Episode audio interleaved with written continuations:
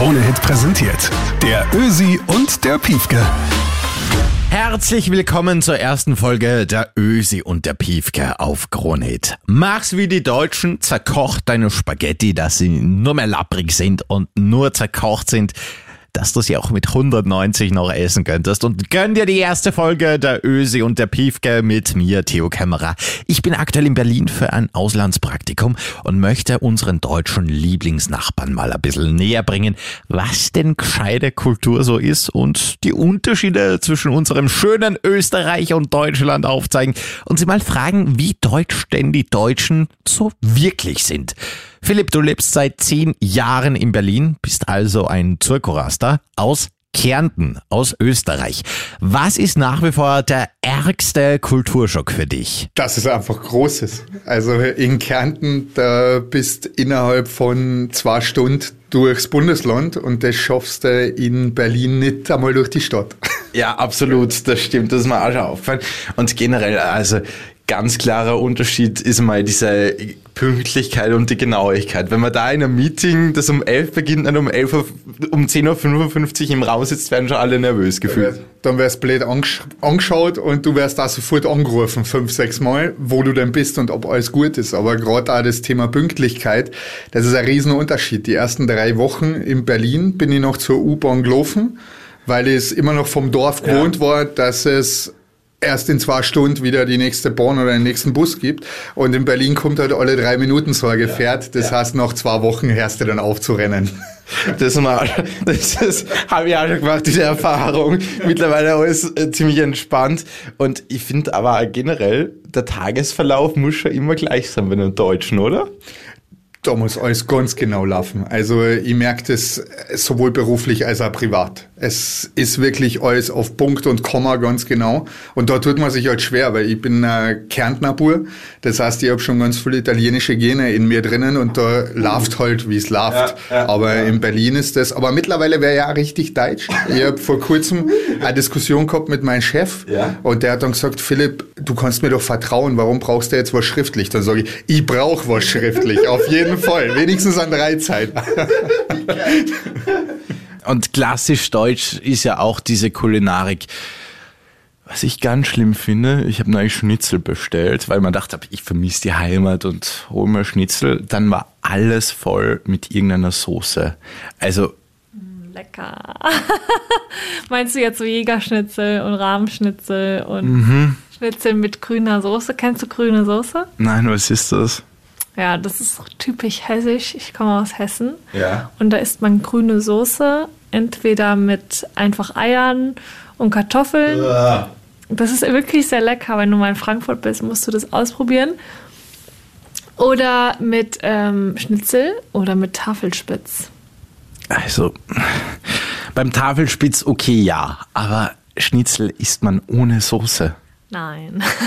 Doch. Alles ist besser. Nein. Soße. Nein. Alles. Absolut nicht. Also, wie kommt man auf diese Idee über so ein wunderschön gebackenes, goldgelbes Schnitzel, luftig paniert, noch irgendeine Soße drauf zu gatschen, dass alles herumschwimmt? Jetzt kriege ich richtig Hunger. Oder wenn gar keine Soße da ist, dann muss ich halt Ketchup nehmen.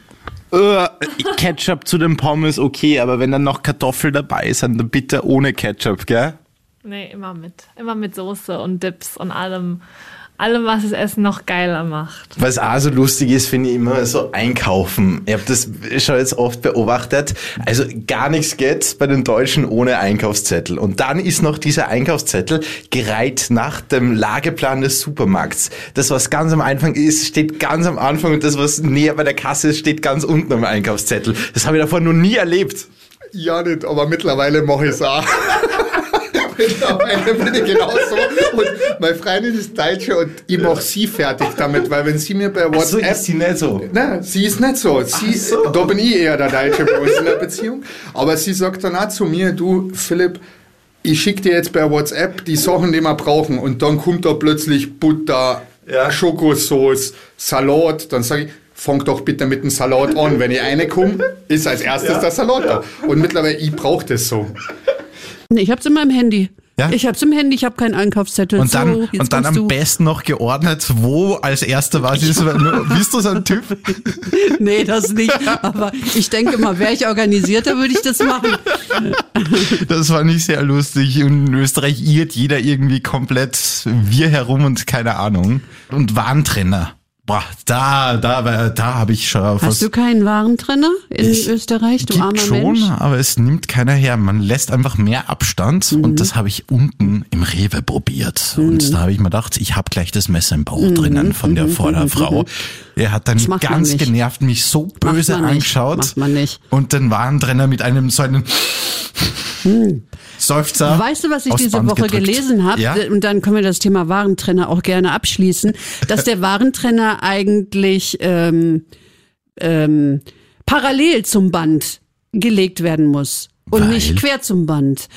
Weil danach habe ich aufgehört zu lesen. Ah, okay. Danke. Du sollst ja nicht ohne Erkenntnisgewinn hier rausgehen aus der Veranstaltung.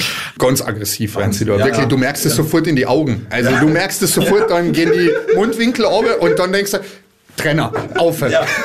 Und dann, Genau, und dann ist alles wieder und dann ist wieder alles ruhig. Also das ist Wahnsinn, wie, wie, wie genau. Es muss einfach dieser, dieser Warntrenner sein. das Deutsche bei der Kasse, die wechseln die Kasse ja während dem Anstehen zehnmal Ja, ja, das ist wie so ein Formel-1-Spurwechsel. und am Ende sind sie trotzdem nach dir dran, obwohl du einfach stehen bleibst. Ja. Schimpfen in Österreich versus Deutschland finde ich auch ganz spannendes Thema, weil ich habe zweimal dieselbe Straftat gemacht. Ich bin mit dem E-Scooter am Gehsteig gefahren.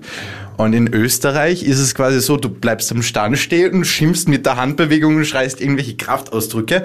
Und in Deutschland, der Deutsche, der war damit auch nicht happy und der stellt sich dir in den Weg mit so einem krebsartigen Seitwärtsgang, winkt herum, sagt laut Paragraph XY darfst du das nicht. Das ist aber vor allem der Berliner. Der Berliner Also scheut keine Konfrontation, Ja. der liebt es sogar. Also der muss die ganz genau darauf aufmerksam Ja. machen. Ich denke mir ganz oft, in Österreich sind es nur die Lehrer, aber gefühlt sind da alles Lehrer, obwohl wir einen Lehrermangel haben. die versuchen da alles zu erklären und zwar den ganzen Tag. Also Wahnsinn, dieses Schimpfen und aber wenig Kraftausdrücke beim Schimpfen. Wahrscheinlich verstehst du ihn nur nicht. Also, Für das bin ich nur zu kurz da. für das bist du zu kurz da. Da gibt's die Kraftausdrücke gibt's schon auch, es kommt aber einmal auf den Bezirk drauf an. Ja, also je Ja. tiefer du in der Stadt drinnen bist, da wird dann auch mehr geschimpft. Auf jeden Fall. Also, das sind so die, die größten Unterschiede, die mir bis jetzt aufgefallen sind. Und das ist echt, schau, andere Welt und gleichzeitig verbindet uns eins und zwar quasi nichts. Genau, es verbindet uns eigentlich nichts, aber trotzdem fühlt man sich wohl. Also Ja. wenn mir jemand vor zwölf Jahren gesagt hat, Philipp, ich komme aus einem 400 Einwohnerdorf und da sind schon die Kier mitgezählt, wo wir wieder bei die Vorurteile sind der Deutschen. ähm, du wärst nach Berlin ziehen und fühlst dich da wohl. Bei mir hat es keine zwei Wochen gedauert, habe Mhm. Ja. ich gesagt, geil, hat Ja. echt was, ist Ja. echt schön. Es ist halt immer was los Ja. und es ist halt auch eine super grüne Stadt. Ja, fast so grün wie all unsere Almen, auf denen wir Österreicher scheinbar so leben. Wird mir zumindest immer so gesagt. Der Ösi und der Piefke, abonnier bitte den Podcast und lass mir eine 5-Sterne-Bewertung da. Würde mich echt freuen. Schick ihn an deine Friends. Welche Klischees soll ich denn noch die Deutschen fragen? Schreib mir bitte auf Insta at Theo Keimerer. Freue mich auf dich und deine Nachrichten. Danke fürs Zuhören. Krone Hit präsentiert. Der Ösi und der Piefke.